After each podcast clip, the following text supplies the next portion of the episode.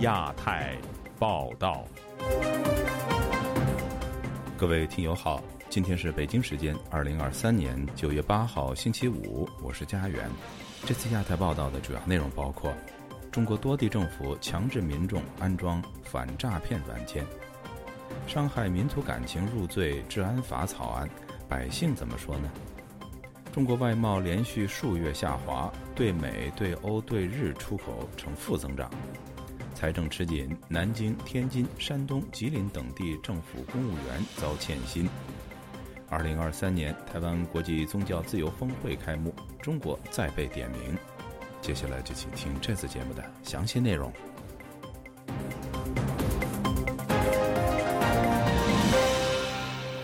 中国全国人大从九月初开始为《治安管理处罚法》修订草案在网上征求意见，引发全网热议。除了第三十四条将有损中华民族精神、伤害中华民族感情的言行列入处罚范围外，草案中有关采集民众生物信息样本等新规定，也让外界质疑草案是想继续扩张已有滥用之嫌的公安机关的权利，可能损害公民的基本权利。以下是本台记者王允的报道：《治安管理处罚法》修订草案向公众征求意见，是中国人大网从九月一号放上网的。同时上网的还有其他四部法律草案，但明显治安法的关注度远远高出其他四部法律。其中关注度最高之一的是治安法修订草案中的第三十四条二三款。这两款条文规定，在公共场所穿着佩戴有损中华民族精神、伤害中华民族感情的服饰标志等行为，将受到罚款或拘留。这一规定在民众中引起的共同质疑是：情感如何入法？身在美国东部的中国人权律师吴少平对本台分析说：“那么什么样的行为是伤害这个中华民族感情的行为？这些东西都是一个很纯粹的一个意识形态的一个东西，它不像其他的这个行为，它是可以客观化、可以确定和固定的。但是这个中华民族的精神和感情这个东西怎么去确定呢？怎么定义的呢？”都是一个巨大的一个问题。他认为，这一立法就是把意识形态的东西法律化，以制定法律的方式来控制和影响人们的思想。与此同时，越来越多的网友关注到修订草案的第一百条，这是一项新的规定，内容是：经公安机关负责人批准，可以对违反治安管理行为人或被侵害人的人身进行检查。采集肖像、指纹等人体生物识别信息和血液、尿液等生物样本，这一涉及个人隐私的规定引起了人们的警觉。吴少平律师分析说，这条规定的漏洞很多，因为涉及公民个人隐私，采集公民生物样本在各国都是一个极具争议的话题。吴少平说，从治安法修订草案目前的规定看，在这方面也没有审慎的考虑。什么样的人是？呃，有权利去呃决定这样的一个采集生物样本，那他这个规定都没有细节出来，那就会可能啊，甚至一个派出所所长、呃派出所的指导员，啊或者是其他机关的这个呃负责人，他都可以有权利去做出这样的一种决定。身在荷兰的异议人士林生亮告诉本台，他在深圳曾亲身经历并抵抗过公安机关强制要求采集生物样本的做法。他指出，以前是没有法律的规定，而治安法的修正草案把这一条规定进去，值得所有人警惕。是不是所有扫清的一切障碍，你就不管是你是刑事犯罪的犯罪嫌呃犯罪嫌疑人，还是治安决定，他随时可以这一条来，他认为有必要的人都可以进行强制。这种恶啊，呃，这个这要要提起，这个恶才是呃才恐怖的。吴少平律师则分析说。从治安法修订草案的第三十四条以及第一百条等内容看，警察的权力实际被进一步扩展，这本身也是习近平任上非常突出的现象。他强调，现在大家都很清楚，中国现在的状态实际是进入了一个警察国家。自由亚洲电台王允华盛顿报道：中国各地政府要求民众在手机内安装所谓的反诈骗软件，已经持续了多年。但不少人认定反诈骗软件带监控功能，拒绝安装。本周，在黑龙江省的大庆火车站，有网民拍摄到警察借登记旅客身份证为由，强制要求旅客安装反诈骗软件。想听请的记者古婷的报道。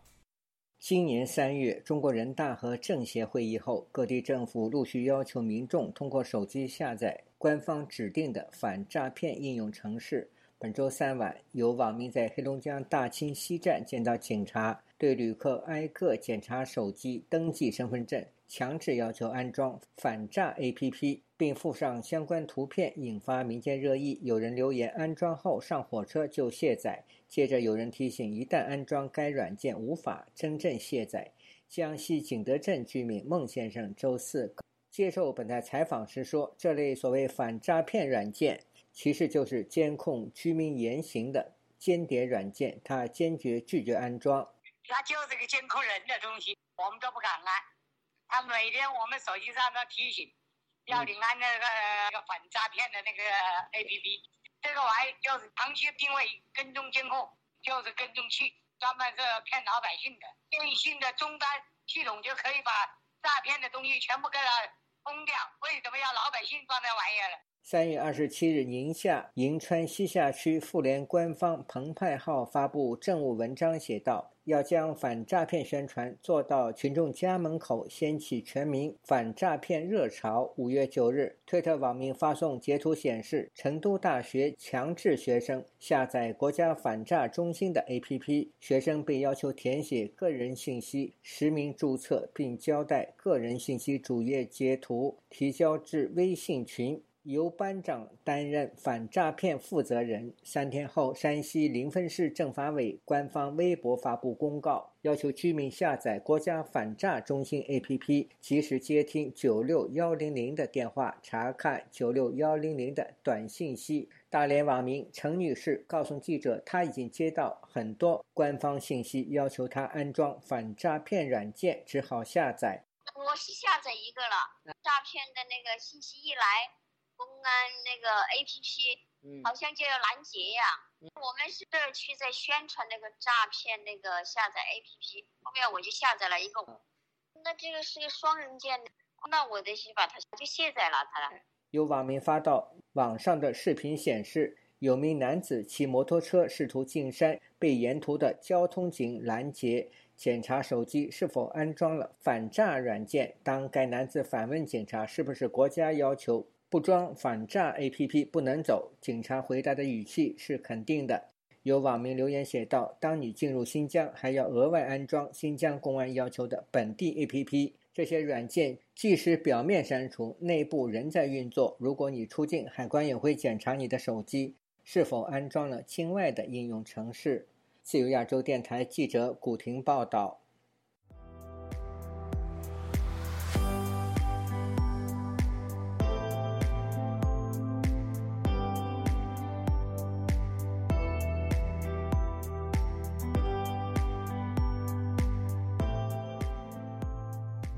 本周四，中国海关总署发布的八月份进出口数据显示，中国出口连续四个月下跌，对美国、欧盟和日本的出口都是负增长。以下是本台记者黄春梅发自台北的报道：中国海关总署周四发布中国的外贸数据，按美元计价，八月中国进出口下降百分之八点二，其中出口下降百分之八点八，进口下降百分之七点三。进一步比较中国与主要贸易伙伴关系数据，今年前八个月，中国对东盟出口增长百分之二点八。另一个正成长的区域，则是一带一路共建国家，进出口增长百分之三点六。另一方面，中国对第二大贸易伙伴欧盟出口下降百分之四点四，对美国出口下降百分之十一点七，对日本则是下降了百分之二点四。旅美评论人士王健接受本台访问时表示，中国八月出口金额两千八百四十八亿美元，与上个月出口两千八百一十七亿美元相差无几，但是与去年同期出口额三千一百四十九亿美元相比，落差不小。最主要是去年此时，欧美各地早已解封，东盟出现新一轮疫情，转单效应造成中国出口暴涨。但是今年中国对主要经济体都下跌，说明中国经济正与西方世界经济体脱钩。产供应链去了东南亚，所以呢，东南亚需要原材料配这个配套，所以中国变成了东南亚出口厂的配套。王健预测，等到东盟生产厂稳定之后，在中国的配套厂肯定将全部跟着搬家。生态系一旦形成，成本下降，更具竞争力。持续一段时间以后，慢慢供应链就全部跑到东南亚去的时候，那那个时候中国出口就会暴跌。中国国务院总理李强六日在东盟与中日韩领导人会议宣称，今年中国经济有望实现全年百分之五左右的增长目标。台湾励志协会执行长赖荣伟告诉本台，中国居民消费价格指数 CPI 不涨，工业品出厂价格指数 PPI 连续下跌，意味着从个人消费到企业都不愿意投资。外部环境方面，中国与欧美关系全面退缩，所以刻意拉拢与东盟的关系，希望借此拉抬中国经济。但另一手又看到中国不断出台伤害各国信心的措施，包括明年起将实施外国国家豁免权，允许中国法院审理以外国国家为被告的民事案件。同时又出版新版地图，挑动周边国家敏感神经，让整个东南亚跟你的在经济上的合作受到很大的阻力嘛。国际机构不约而同看衰中国经济，国际信评机构惠誉、摩根大通集团都将中国今年的 GDP 下调至百分之四点八，英国巴克莱银行则下修至百分之四点五。自由亚洲电台记者黄春梅台北报道。中国政府财政吃紧，南京、天津以及山东等地的政府公务员，继去年被降薪之后，又被拖欠工资。吉林就连退休金也被停发，有政府甚至向寺院借钱。武汉有慈善机构人员披露，上级叫他们做好自谋出路的准备。以下是记者古婷的报道。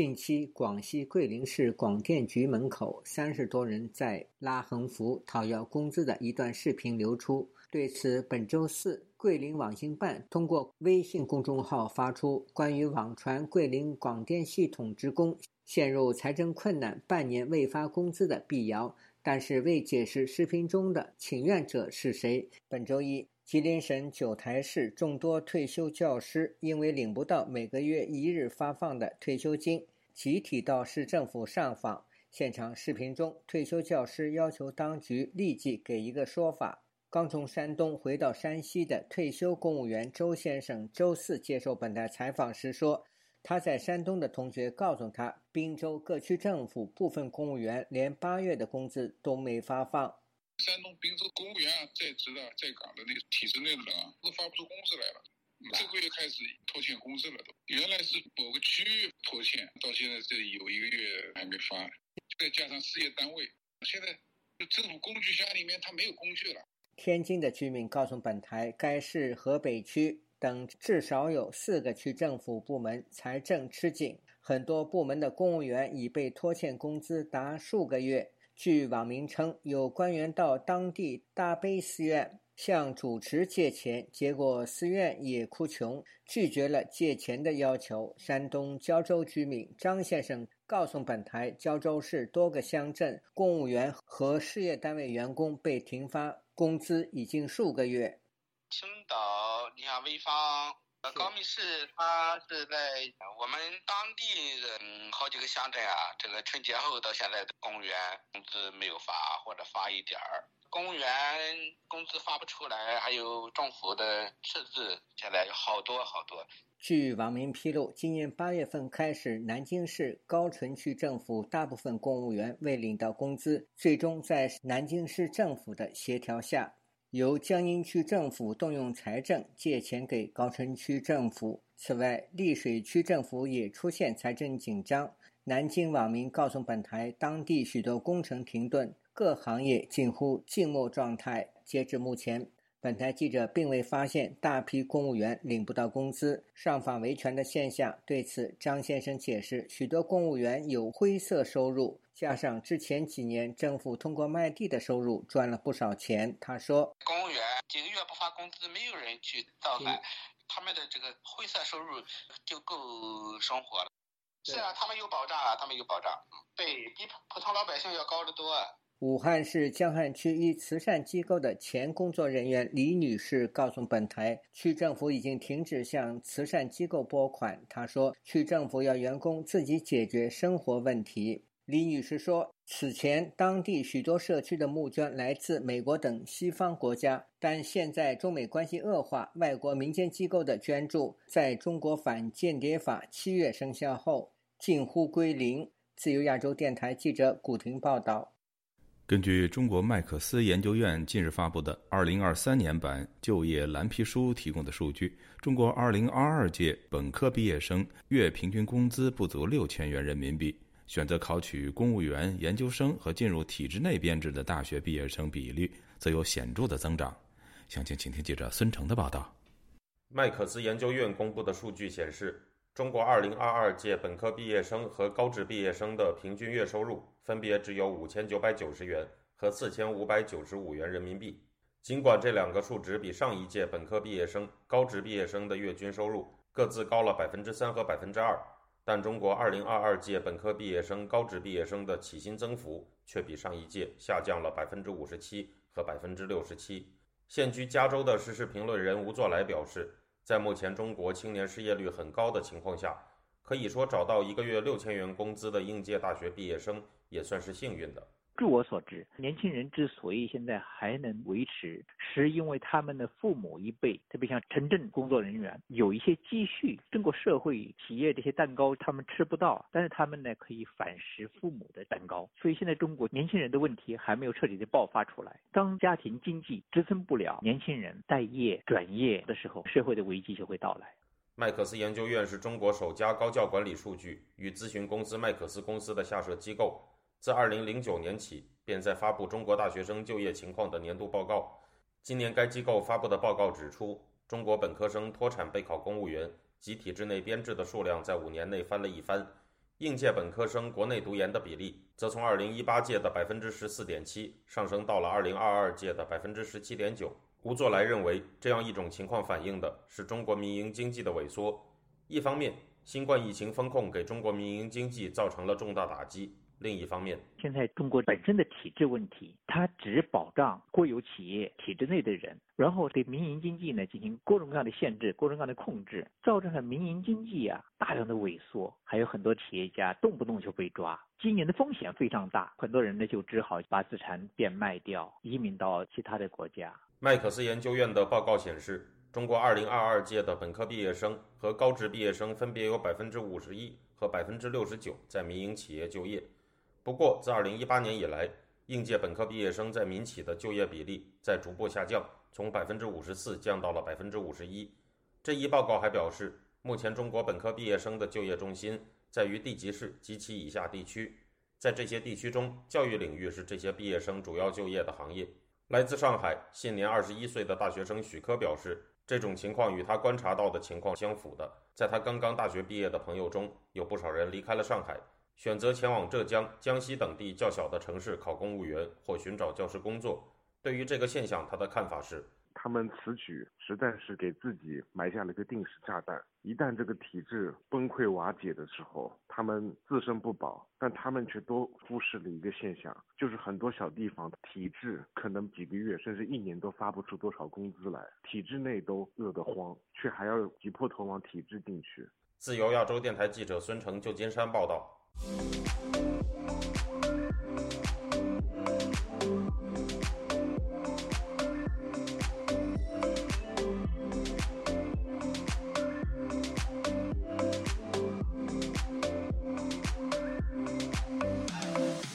二零二三年台湾国际宗教自由峰会一连两天在台北举行。国际宗教自由峰会联合主席卡特里娜·斯维特点名中国是世界上。对宗教、良知、信仰自由的最大威胁。台湾的副总统赖清德致辞则表示，只要专制独裁存在，就会有宗教迫害。以下是本台记者夏小华发自台北的报道。台湾国际宗教自由峰会七号在台北登场，台湾的副总统赖清德致辞强调，只要有专制独裁的存在，就有宗教。被迫害。赖清德说，在自由之家报告中，台湾的宗教自由项目拿到满分。报告指出，国际上许多地方宗教仍然受到严重的迫害，台湾有责任回报国际社会，与国际宗教领袖以及民主阵营站在一起，尽力促成国际和平。台湾立法院长游锡坤致辞也提到，台湾曾经经历三十八年的戒严与威权统治，在宗教结社自由上受到钳制与压迫，发生一九五零年代查禁一贯道的事件，一九。八零年代新约教会锡安山信徒被驱逐的事件，因此更能够感同身受，在威权体制下信仰受到压迫的各国人民处境。现今的台湾宗教自由受到宪法的保障，政府充分尊重不同的信仰与文化。尤锡坤举例，在这块宝岛上，清真寺的隔壁可以是教堂，教堂的隔壁可以是寺庙，大家都彼此之众，和谐相处。这场会议由台湾立法院以及国际宗教自由秘书处、对华援助协会、台湾基督长老教会等单位合办。与会者另外有国际宗教自由峰会联合主席，以及英国国会下议院议员和日本众议院议员等等。台湾基督长老教会总干事陈信良致辞提到，蒋经国统治的时代，一九七七年，台湾基督长老教会发表人权宣言，呼吁政府采取有效的措施，使台湾成为民主自由的国家。教会遭受很大的打压。陈信良接着说：“主日的礼拜，我们的牧师在讲道，有时候都受到这一些监听。教会公报在当时候，曾经呢，无端的被查扣。”无法寄到各教会每一个锁定的订户的手上。为了防止台湾基督长老教会继续来印制这个人权宣言，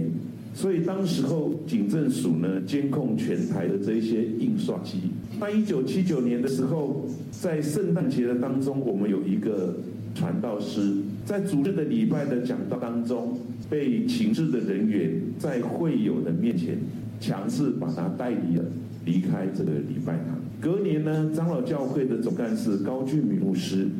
就被抓，哦，进到监狱里面。陈信良提到，中国境内许多宗教被逼害，圣经被篡改，人权受到侵害，背后有着政治和经济的问题。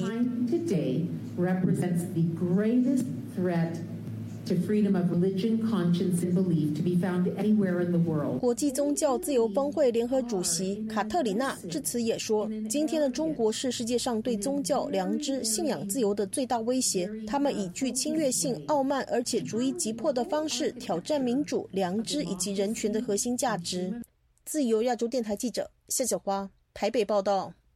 这个周末，二十国集团峰会即将在印度新德里召开。而此前不久，中方宣布由总理李强出席峰会。那么，临阵换将对中国在峰会扮演的角色会有什么样的影响？而习近平又为什么会在最后一刻决定不出席峰会呢？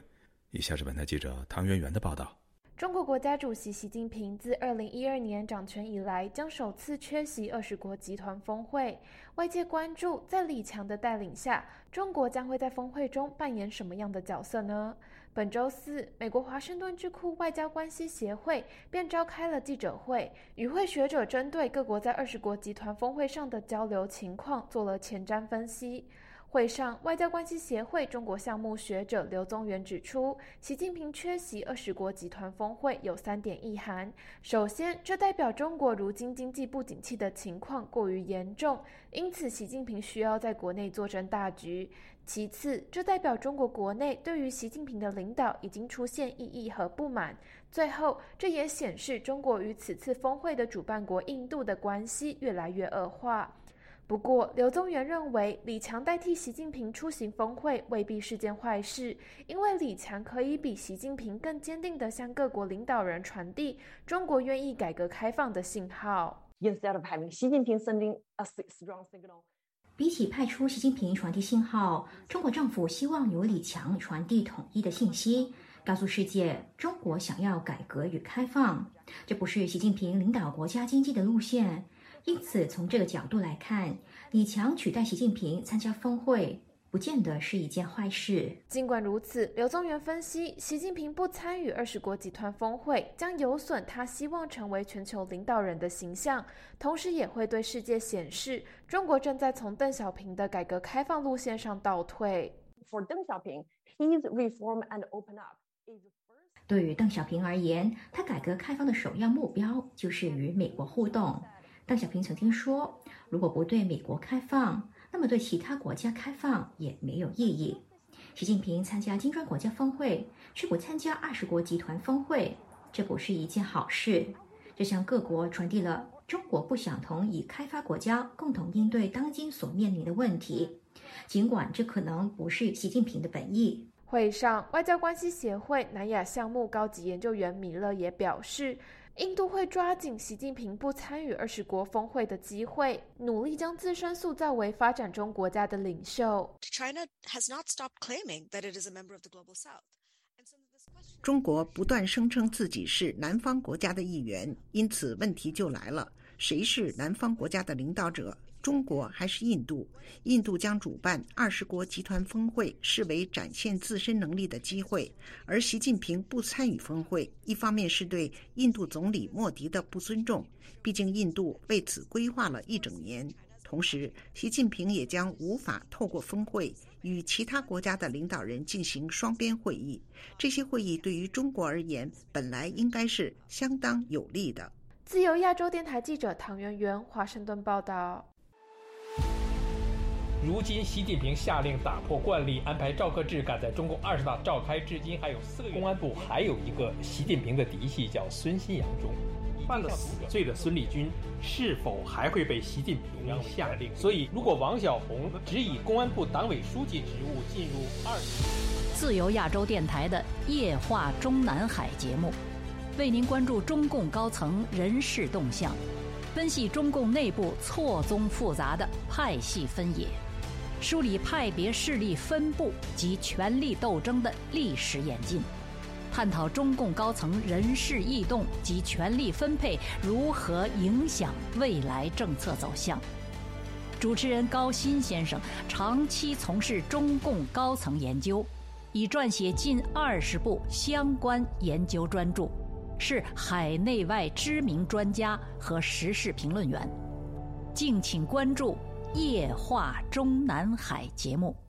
听众朋友，接下来我们再关注几条其他方面的消息。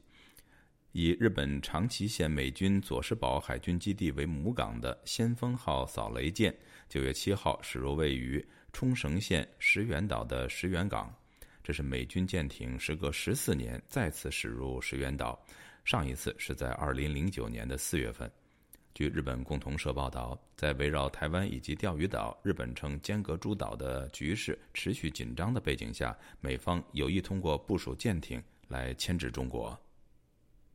美国微软公司星期三发表一篇博文，披露该公司一名工程师遭黑客攻击等一系列技术失误，是导致中国当局已获取拜登政府高级官员电子邮件的原因。在这次攻击中，数名美国国务院官员在对中国进行国事访问前，其非机密电子邮件系统被侵入，其中包括美国商务部长雷蒙多和美国驻华大使伯恩斯。微软公司还表示，约二十五家机构的电邮账户被攻破。虽然中国持续推出救经济的措施，但在美元指数持续强势之下，离岸人民币对美元星期四失守七点三三。在岸人民币更跌破去年十一月低点，创十六年来新低。中国外汇交易中心的数据显示，当天在岸人民币一美元兑人民币七点三二七九元，较一天前官方收盘价七点三零八四元跌了一九五点，跌幅百分之零点二七。